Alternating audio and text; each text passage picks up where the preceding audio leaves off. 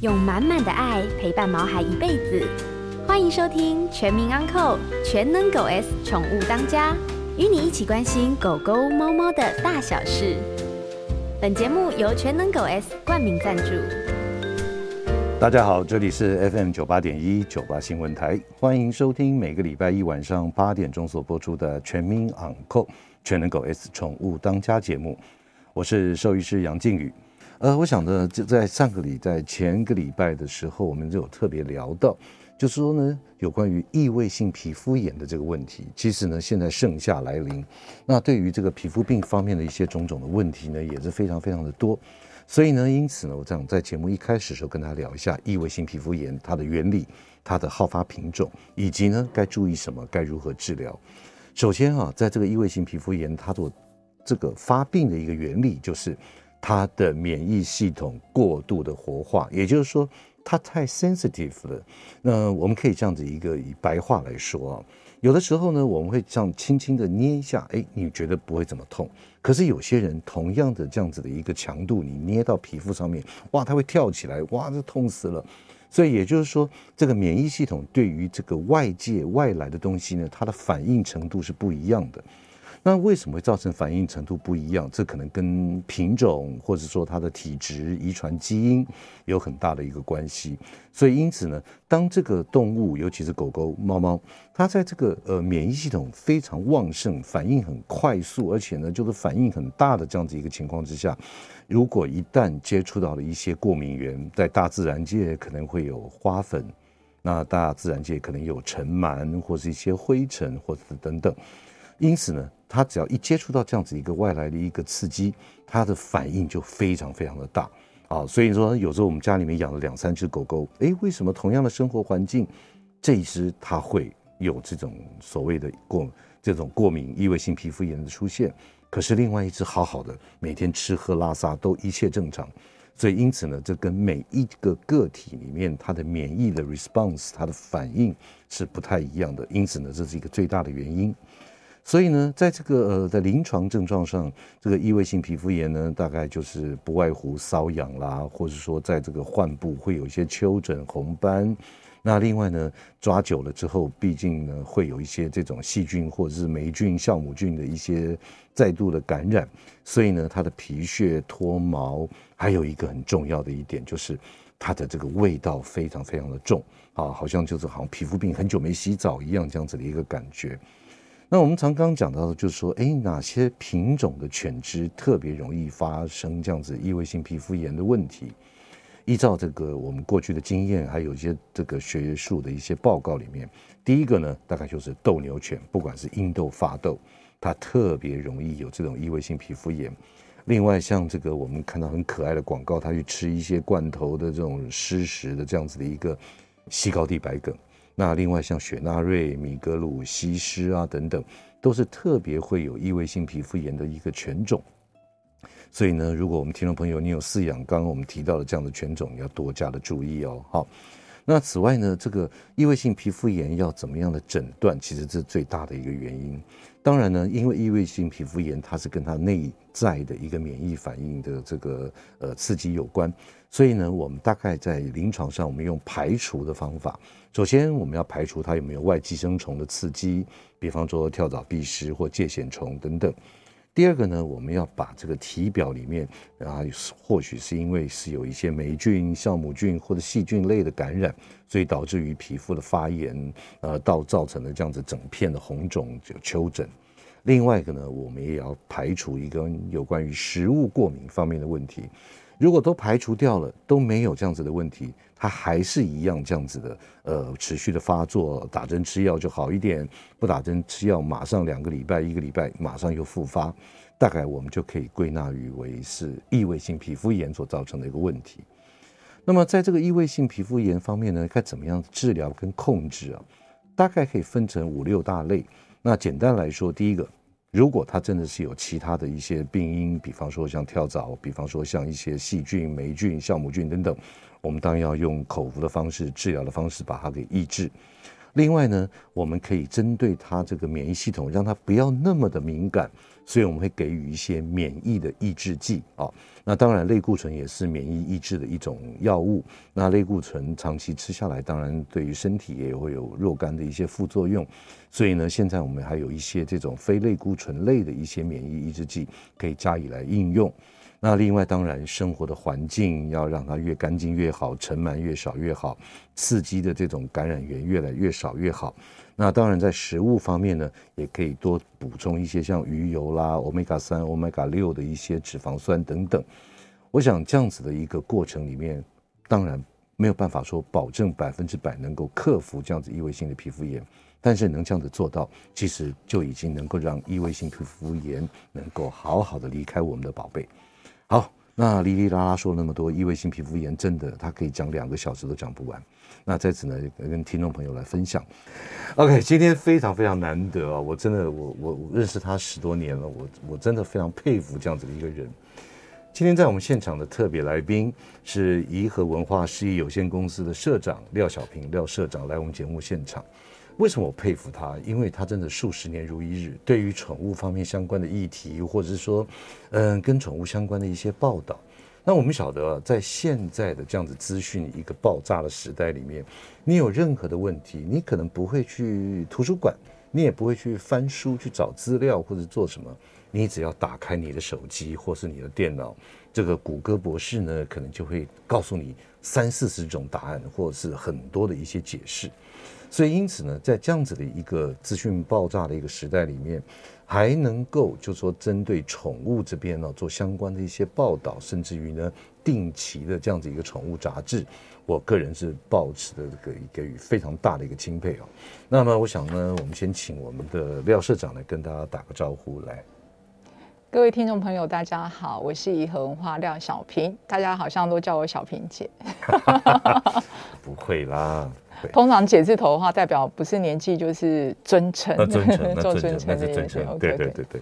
好，那我想说，简单的先请问一下啊，这个银河文化事业有限公司，它大概成立了多久？而且呢，就是说你们公司的一些活动也好，或是哎，最主要的就做哪些事情？OK，其实我们二零二二零零一年哦的时候成立了，嗯、现在已经二十一年了。二十一年。但是、嗯、呃，哈宠志的部分是我们的杂志品牌，然后它在二零零五年的时候成立的。二零零五，那也十七年了。对，十七个年头，真的不容易啊。就好像那不管刮风下雨都要出去跑步这件事，这样的毅力跟精神，嗯、台风天也要，嗯、下雨天也要，日晒雨淋都要。那我们就是一笔一笔都是这样做出来的。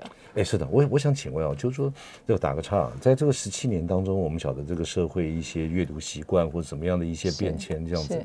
那在这个哈宠志这边是什么样的一个情况，让你继续支持的让这种做下去？第一个部分哦，嗯、其实呃，从前有一句话就是说，你要叫一个人，嗯嗯，然后。就是叫他去办出版社就对了。嗯，但出版社这部分某一个部分，如果做呃出版，其实他要有一定的热情，嗯、真的热情是放在第一位，赚钱是第二位了。嗯、因为这个赚不赚钱这件事情，嗯、只要是能够糊口这件事情，我们都觉得说我们继续做下去。嗯嗯，对，真的真的很不容易啊。那那颐和文化事业有限公司除了这个哈宠之之外，还有做哪些事情相关的？其实就这个品牌而言的话，刚开始第一个步骤，我们当然就是说以平面杂志为主嘛。那当时如果十七年前的话，我们杂志媒体平面出版还是为主流。嗯。然后再衍生，既然我们是媒体的部分，我们当然是跟消费者、跟读者、跟四主做沟通。嗯。那当然会有品牌商或者是什么有需要说，哎，你可不可以帮我跟四主做沟通？嗯哼。所以延伸出来，我们会做一些活动，好，跟四主沟通的一些活动。所以我们延伸出来也做活动了。嗯。好，这个活动的部分。当然说，现在目前有分，以前我们只能做线下的活动，面对面见面，办一些什么呃商课啊、讲座啊、见面会、园游会之类的，我们做。然后现在因为这个大环境这么多年来就是线上的部分，我们也做，所以会变成说，我们不论我们的活动部分也分成线上跟线下。嗯嗯。好，线上跟线下，媒体也是线上跟线下。是，那那那我可以问的，是不是几乎所有的活动都跟宠物相关？跟毛孩子相关是，还是还有别的？没有没有，就一定。欸、你有你有没有养宠物？我有养，以前有养，然后就养养狗也养猫，嗯，但是反正就这样，狗总是会老嘛，那猫总是就是嗯，就对。那我我记得公司里面好像也有一宠，也有毛孩子，对不对？也有猫，对不对？是我们公司是可以带宠物上班的。嗯，哦，这是跟某一个大企业一样，这个也是员工可以带宠物上班的。我们其实都是回到初衷，就是我们爱，所以我们会觉得，哎，但带宠物上班其实是理所当然一件事情，因为你。你都可以随时关心他在做什么，嗯，更何况很多的毛孩，我发现到很多很多的同事带宠物出门，尤其那个中午的时候，嗯，就是我们出去吃饭嘛，然后我们就隔着那个透明的玻璃窗，他们就在那边等，有时候会看到三只就排在门口这样等，就真的等，痴痴的望着，就是不会移开，就是在那边等，所以你那部分的话，其实我会觉得那种痴情哦，嗯。绝对不是那个男女朋友或者爱人可以做到的事。嗯、我觉得养宠物某一个部分的感觉，就是他那个眼睛眼中只有唯一你的时候。我我我觉得养宠物就是有一种我们自己了哈，是一种被需要的感觉，就是好像有这种八只眼睛、十二只眼睛这样看着你，是那你会觉得你哎。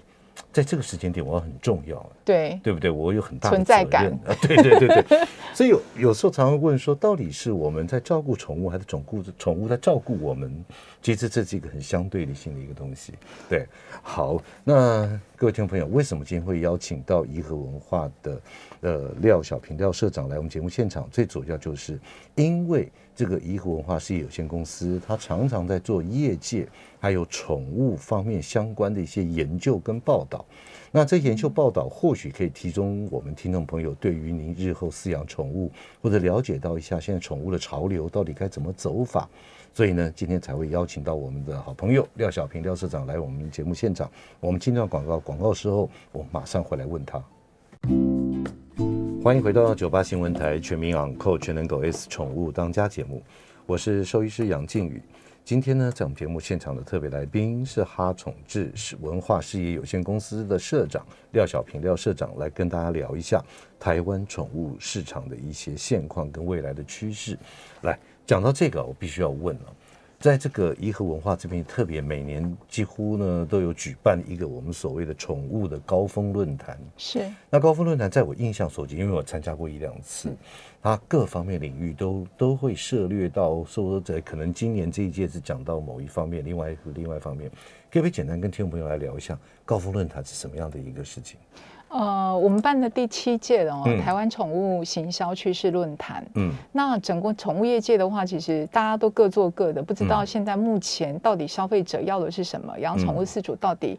呃，在想什么这件事情？所以其实每年的时候，我们为了这个论坛，我们大概全台湾北中南都一直在收集问卷。我们像我们今年就收集了五千多份的问卷。哇，五千多份呢。对，全台湾的毛小孩养养宠物的饲主，那不管他养猫、养狗、养什么的，我们我们收集完了以后，我们去做分析。嗯，那我们分析的答案来说的话，其实是我们希望分享给。从事这个宠物产业的人，他给个参考值，嗯、所以我们每年就办一次这个样的论坛分享。那当然的话，就是我们当然说宠物业界，它当然要呃一些形象趋势的部分，我们把这个现在目前已经的现况部分我们分享出去。嗯，但是有一点的话，可能业外。业界外的外面的行业的人的部分，嗯、比如说徐崇仁，呃，就是这个徐总部分有来到我们的会场部分分享。嗯、我们有邀请各行各业的人，嗯，然后不同的趋势的部分，我们希望带领呃整个宠物业界它走向、嗯、呃就是行销的部分的一个概念存在的部分，我们希望它能够带领。所以基本上我们会一个安排一个上午业内，下午一个业外的一个分享会。是，那我我想呢，我直接就破题来问，是。在这个像。现在全台湾吧，嗯，因为我想你有第一手的资料，是，就是说现在养狗狗跟养猫猫，它这样子的一个人数的比例有没有什么一些显著的变化？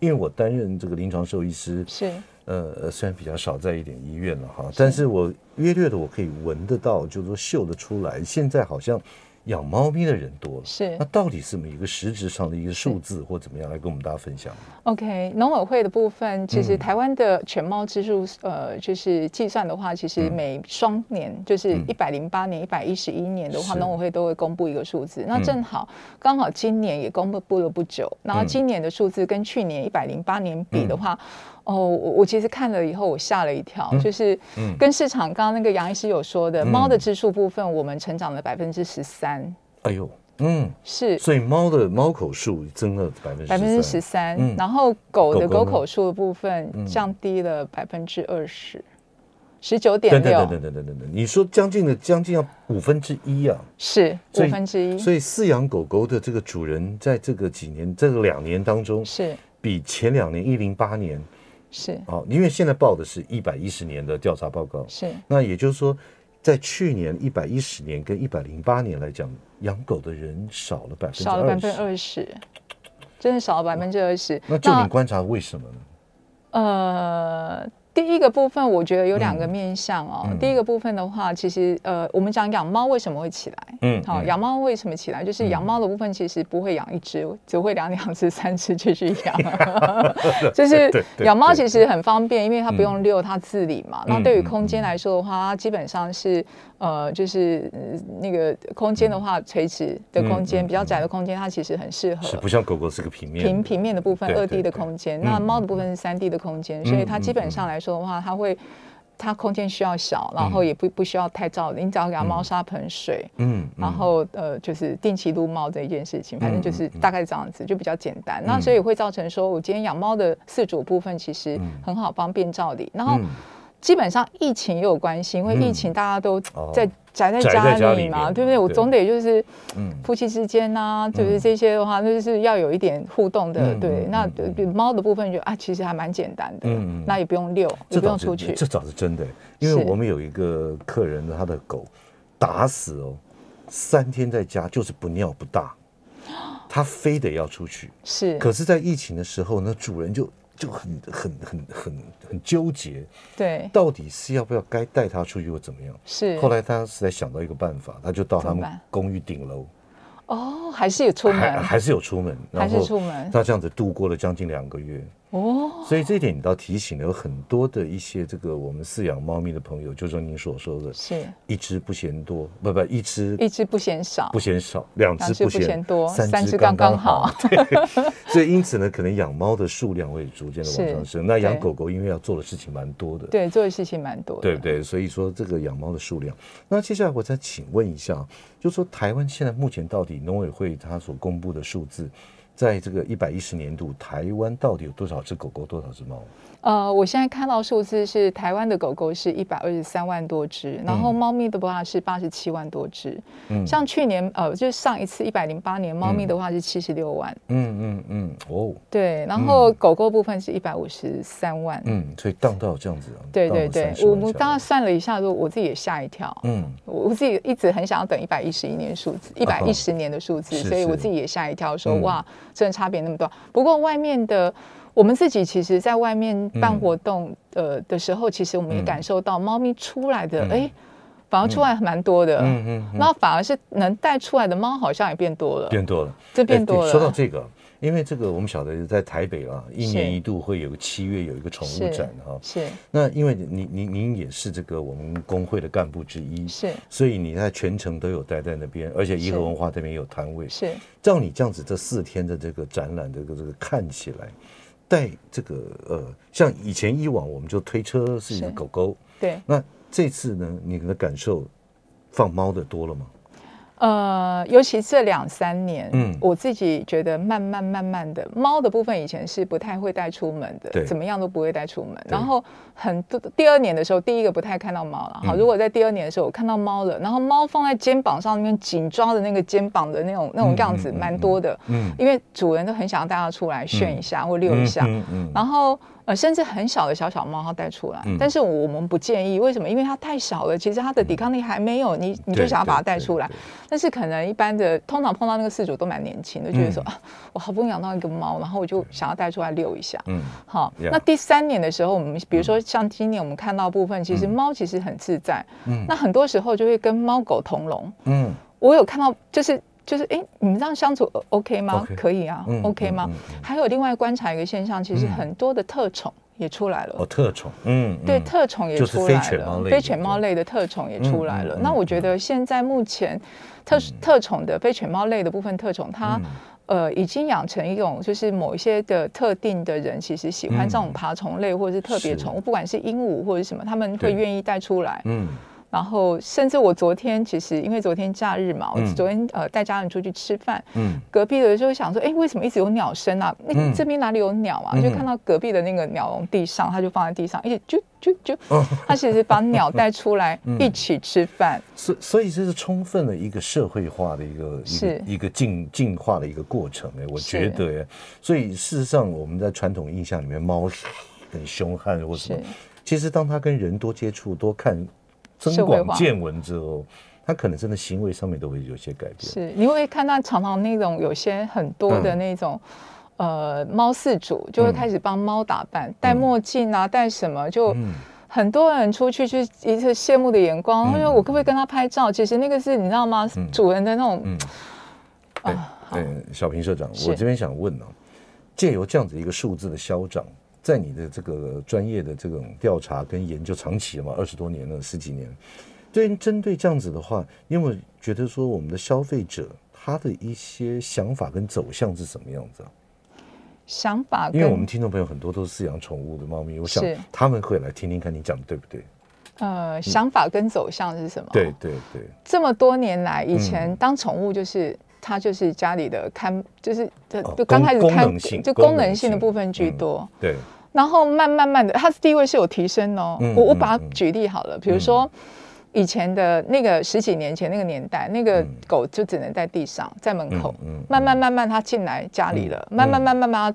坐上沙发旁边的，就还在旁边。嗯，慢慢慢慢的爬上沙发，再慢慢慢慢爬到沙发上面，在你的肩膀上了。嗯嗯，对对对对对对对。其实那个画面大概你们会想象，很多的狗狗或者是猫，它是在你肩膀上。有一个说法就是不能让它过肩，过肩它是主人。它它心里早就想它是主人了。是他心里早就想它是主人。其实这边这边我可以跟大家分享，就是我有个好朋友，他到了旧金山去找他的女儿，还有这个看他的孙子。嗯。就后来呢，他就坐在那边准备要吃饭，就一坐下来，他女儿跟他讲：“爸，这不是你的位置，那是他的。”就说你坐错了，他平常吃饭的时候就坐在这里的。是，对呀，所以真的有这样子很大的一个一个一个转变了。对，我曾经有去过一个朋友家，然后我不知道我不知道那个位置是他的，我就一坐下来，我就看他们家狗在我旁边看着我，我说：“怎么了？怎么了？怎么了？”我就看着他，怎么了？我说：“你还不起来？”你坐到他的位置了，坐他位置，那我只好跳起来。哦，这是你的位置。嗯嗯嗯嗯，对。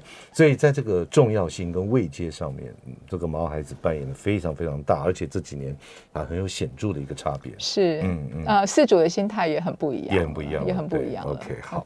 那我们待会儿先进段广告，广告回来我再请问一下，我们常常在看很多报章、媒体、杂志上面讲说，台湾的这个所谓的犬猫的市场。它的一年度的产值将近在五百亿台币，是五百亿哦，好，五百亿台币。那到底是为什么？它怎么算出来的？好，我想很多听众朋友或者说我们这个阅读这样子一个新闻，就觉得很不可思议，怎么会有这么多的这样子一个产值出来？好，那我们接着广告，广告之后再问一下我们颐和文化事业有限公司的社长廖小平廖社长。欢迎回到九八新闻台全民昂扣全能狗 S 宠物当家节目。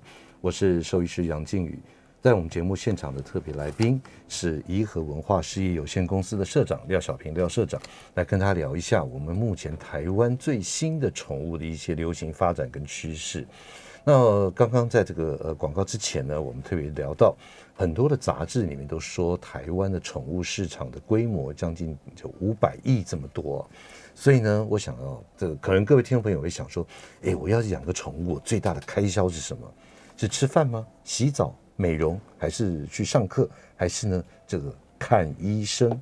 所以呢，我想这个答案呢，由我们这个廖小平廖社长来跟大家来做一个分享。哎，来，哦，对，忘记了，如果各位听众朋友有任何的问题，您可以在脸书留言，或是呢，在这个呃直接 call in 进来我们节目呢，我们现场当场给您回复。我们的电话是零二八三六九三三九八八三六九三三九八，来，是。呃，两个部分哦。嗯、第一个部分，因为我们做综合性的，就是呃，他们花费的品项的百分比，嗯、我公布一下，我们去年啊，嗯哦、就说你上刚刚在节目一开始讲的，做了五千多份。对对对，这个论坛也就是全台湾全台湾的最新的部分，嗯、我们食物占的最大的比率是百分之三十三。哦、我们是抓对，我们是抓猫狗部分平均值哦，嗯、当然就是有猫有狗部分，我们抓一个平均值百分之三十三。嗯，然后。第二名的部分是医疗，呃、嗯，营养保健部分占百分之十六。营养保健，对，占了百分之十六趴。嗯嗯。那医疗跟娱乐这件事情都各占百分之十四。所以医疗占百分之十四。对，那娱乐也占百分之十四。娱乐是指什么意思啊？就是你带他出去玩，餐厅吃饭什么的。哦。去餐厅，或者是说去游泳，对对对对对对对，这个娱乐型的东西就是占百分之十四。嗯，医疗办医疗部分也占百分之十四。嗯，那接下来是美容，占九趴。哦，美容啊，就说常带去洗澡啊，或干什么的，我在百分之九美容。九，然后其他行为训练跟服装配件都各占百分之七。哦，训练啊，什么训练跟服装配件的部分，嗯，大概占百分之七，嗯，所以其实这个这个数字的话，其实你们可以推啊，就是说，假设我今天有五百亿，嗯，好，嗯，我要做训练的产品，我是不是五百乘以百分之七，就是你的产值，就是你这个行业的产值，就是三十五亿，是，嗯，那你三十五亿要占十趴，嗯，那你就三亿五，三亿五，对。那做生意哪那么好？直接用 用讲的，用喊的。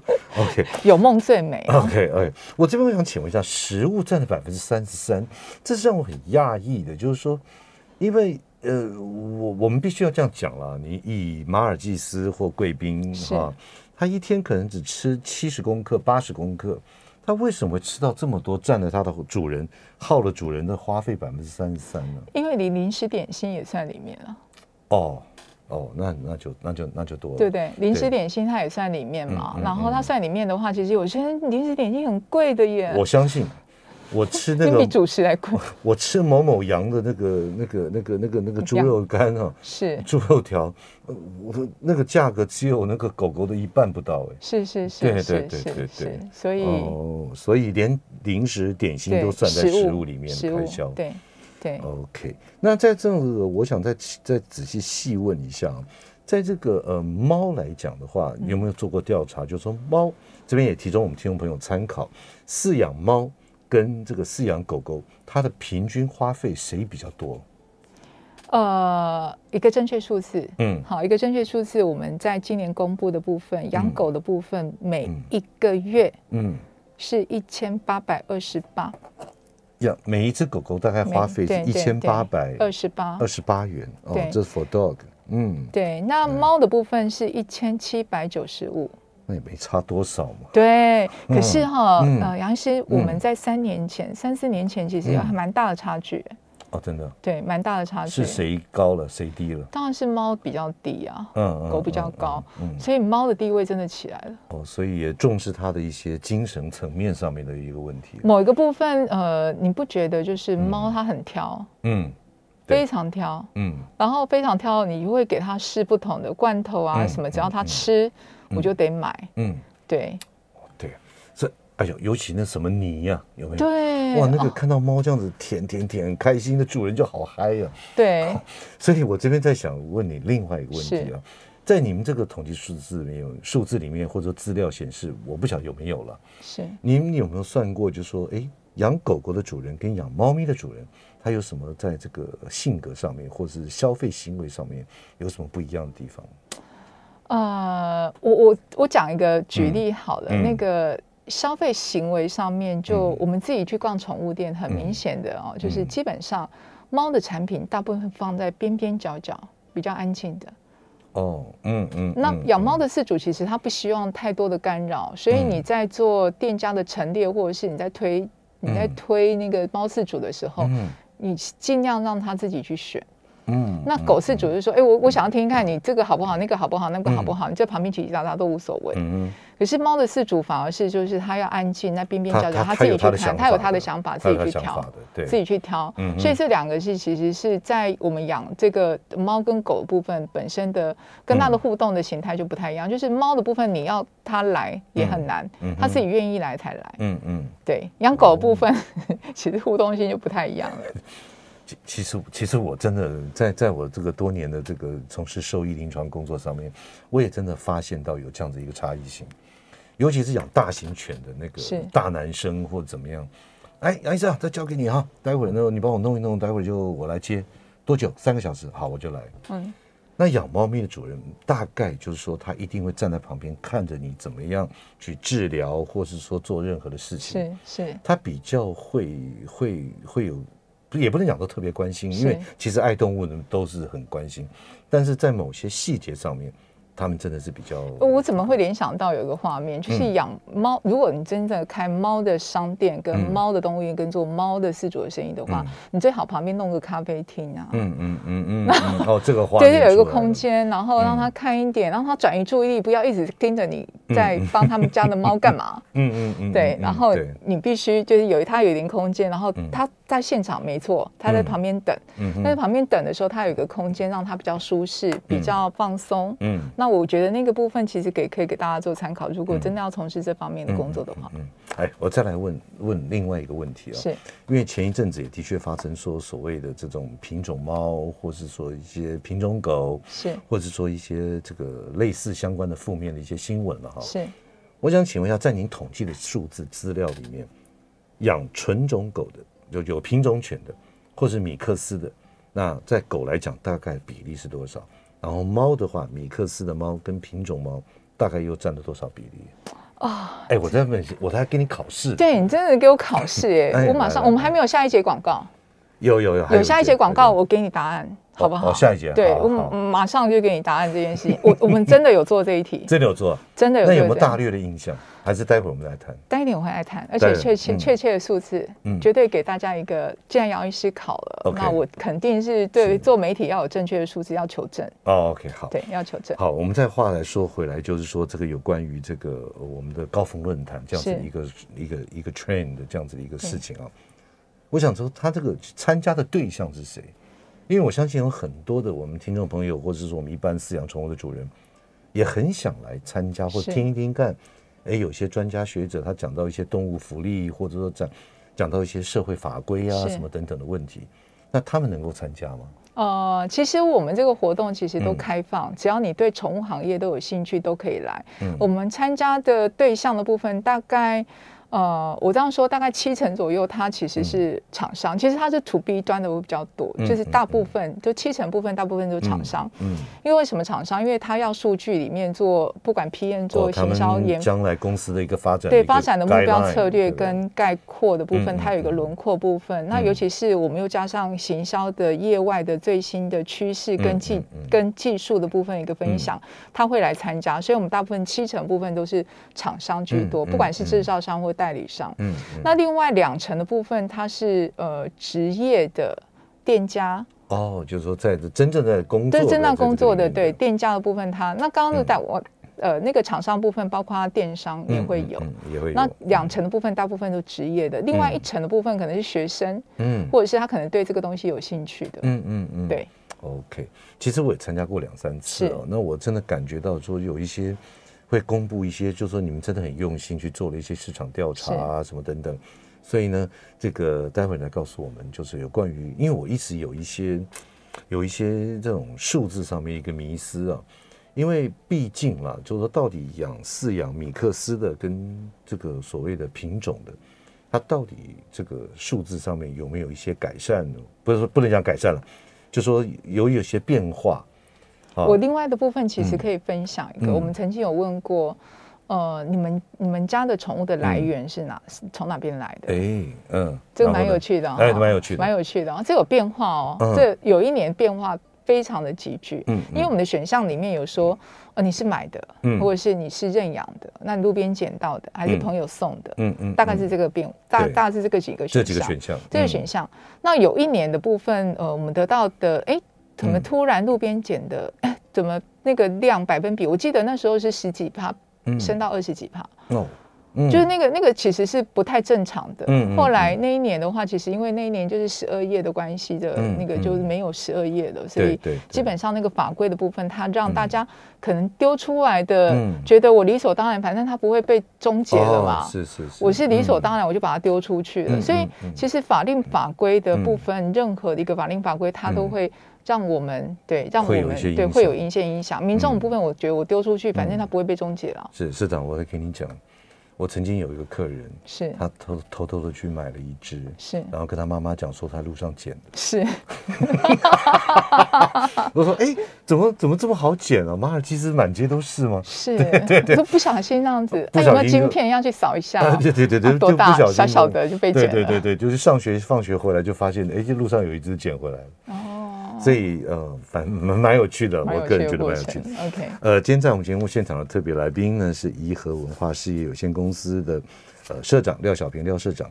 待会儿呢，这个广告回来再跟我们分享一下有关于在饲养猫跟狗，它是品种的还是米克斯的，它大概的比例跟这个历年来的一些消长，它有什么样的一些数字的变化？马上回来。欢迎回到九八新闻台全民昂扣全能狗 S 宠物当家节目。我是兽医师杨靖宇，今天在我们节目现场的特别来宾是颐和文化事业有限公司的社长廖小平廖社长。哎，小平，刚刚在这个我们广告之前特别问到，狗跟猫饲养的这个品种的跟米克斯的大概的比例是多少？好，噔噔噔，我们今年有公布的部分就是说，嗯、呃呃，米克斯，呃，等一下，我们先讲狗狗，先讲狗狗的部分，还是你是一起调查的？啊，等一下哈、哦，我跑一下，嗯、我跑一下。嗯，我刚刚明明有跑到那个主要负担子啊。嗯、品种分猫、嗯、猫呃猫跟狗的比例好不好？好，因为猫跟狗其实不太一样。嗯，好，两边不太一样。那我们先讲讲狗的部分。狗，的米克斯的、嗯、呃种类大概占百分之二十五。所以米养米克斯的在百分之二十，二十五，这是第一名哦。那第二名的话是贵宾，哦，百分之十六。嗯嗯。那第三名是柴犬，百分之十。柴犬百分之十。对，那第九名的部呃，就是呃第四名的部分是马尔济斯，百分之九。嗯嗯。那所以我可以这样子讲，就是说百分之七十五是品种的，百分对不对？因为百分之二十五是米克斯嘛。对对对，大概四只十只里面有四只是。米克斯，然后另外六只是品种的。是，哎，那猫呢？猫的部分啊，不太清，刚刚有不太清楚，占百分之一趴。哦，不太清楚的，也没关系，大概反正就是大概呃四四分之一左右是是米克斯，对，四分之三其他的品种。OK，那猫，然后米克斯猫是百分之六十八。哦，所以这猫刚好它的 mix 的那米克斯的百分之六十八，嗯，是。那也就说品种的话，在百分之三十二。对啊，这个不清楚的话，占占百分之五。哎，对的，真的。所以不清楚的话，大概就是 mix 了。不要讲说我们的这个听众朋友了，有时候我们兽医师哦，也不晓得它到底是属于哪一种的，因为，嗯嗯，猫吗？猫，对。然后他说他是什么猫，然后我们这样左看右看也不太像。嗯，那他认为什么就是？对，他认为什么，他心目中认为什么就是什么。哎、欸，我们有一次，我举这个例子，我们有一次在做那个封面人物的时候，嗯、因为我们拍猫嘛，嗯、那拍了猫的时候，我们就说那个主人说它是什么猫，嗯、我们就写什么猫，嗯，就被人家投诉，就说它根本不是那种猫。我们就说我们受访的时候，他就说他们家就是那一种啊，我们也没办法。嗯，对对对对对，这这倒真的。OK，好，也就是说，其实，在猫来讲的话，还是我们米克斯居多，对对不对？对，嗯，其实个人我对我真的觉得米克斯猫真的蛮蛮好玩的，对啊。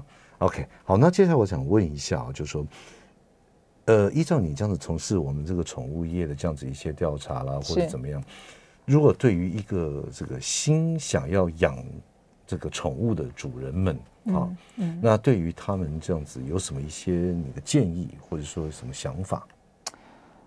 我建议你先、嗯、呃先。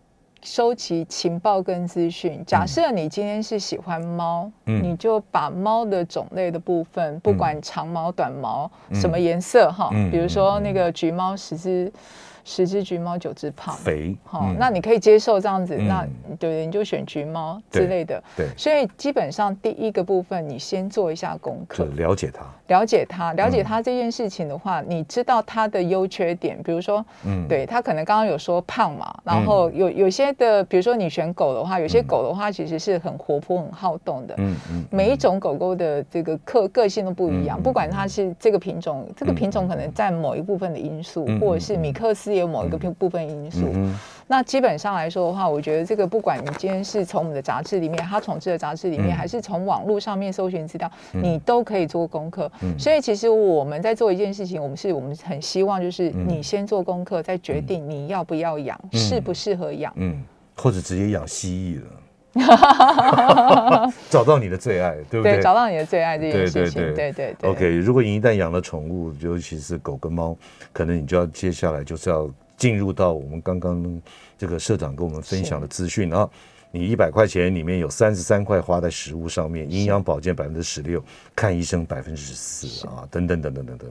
所以也就要了解清楚，知己知彼，对不对？是。好，那这接下来最后的这个两分钟的时间里面，我想请问一下。在你这样子这个从事二十多年的这样的宠物杂志啊，或者宠物这样子相关的这些工作，那你有没有什么这个呃特别让你印象深刻的某一个事件，或者某一个什么事情之后，对于我们社会上面有造成一个很大的影响？有没有这样子的一个经验来跟大家聊一下？呃，对于社会上面有很大的影响、嗯、这件事情的话，嗯、可能我看到的部分都是小的部分，然后。哦 okay 呃，因为那个如果大事情有影响的话，嗯、那可能是有关于我们自己的法规制度的部分，嗯、可能会有这样。嗯、那比如说，假设今天有很大的影响而言的话，嗯、比如说法规制度，我们的宠物可能可以上，嗯、可不可以上捷运，可不可以上这个部分？哦、那进入到大众生对大众捷运系统，大众捷运系统这件事情很重要部分，嗯、它会影响到什么？它会影响说，哎，我进来进来我可以。呃，带到可以带到捷运，移动部分带到捷捷运里面，它是合法的。嗯嗯。如果它是合法，那它相对的它的交通工具，嗯，比如说它可能要有一个笼子，嗯嗯，或者是要有一个推车，嗯，那推车的时候它可以进那个这个这个匝道的门，是，或者是什么，那个那个尺寸就很重要，所以它衍生出来对于很大的影响，我会在这里，嗯，就是它所有的法规里面，嗯，呃，就像我们刚刚有提到说，法规它其实是带动后面的饲养习惯，嗯嗯嗯，跟消费行为，嗯。嗯，好，这个非常非常重要。如果真的要举大的比较影响，嗯、我想大概应该是这个样子。OK，好，呃，今天非常谢谢颐和文化事业有限公司的社长廖小平廖社长来跟大家分享有关一些这个宠物方面，不管是花费也好，不管是诶哪些品种的，那另外呢，还有就是说，呃，他这个为啊，我这边我特别这个数字要跟大家讲一下哈，狗狗一个月平均花费是一千八百二十八元。然后猫咪呢，一个月平均花费是一千七百九十五元。其实猫猫狗狗都一样的好。好，那谢谢这个小平社长来我们节目，就下次再来带一些新的数据跟大家分享。OK，谢谢大家，谢谢，拜拜，谢谢，拜拜。每个宝贝都值得最好的，爱它就是一辈子。本节目由全能狗 S 冠名赞助。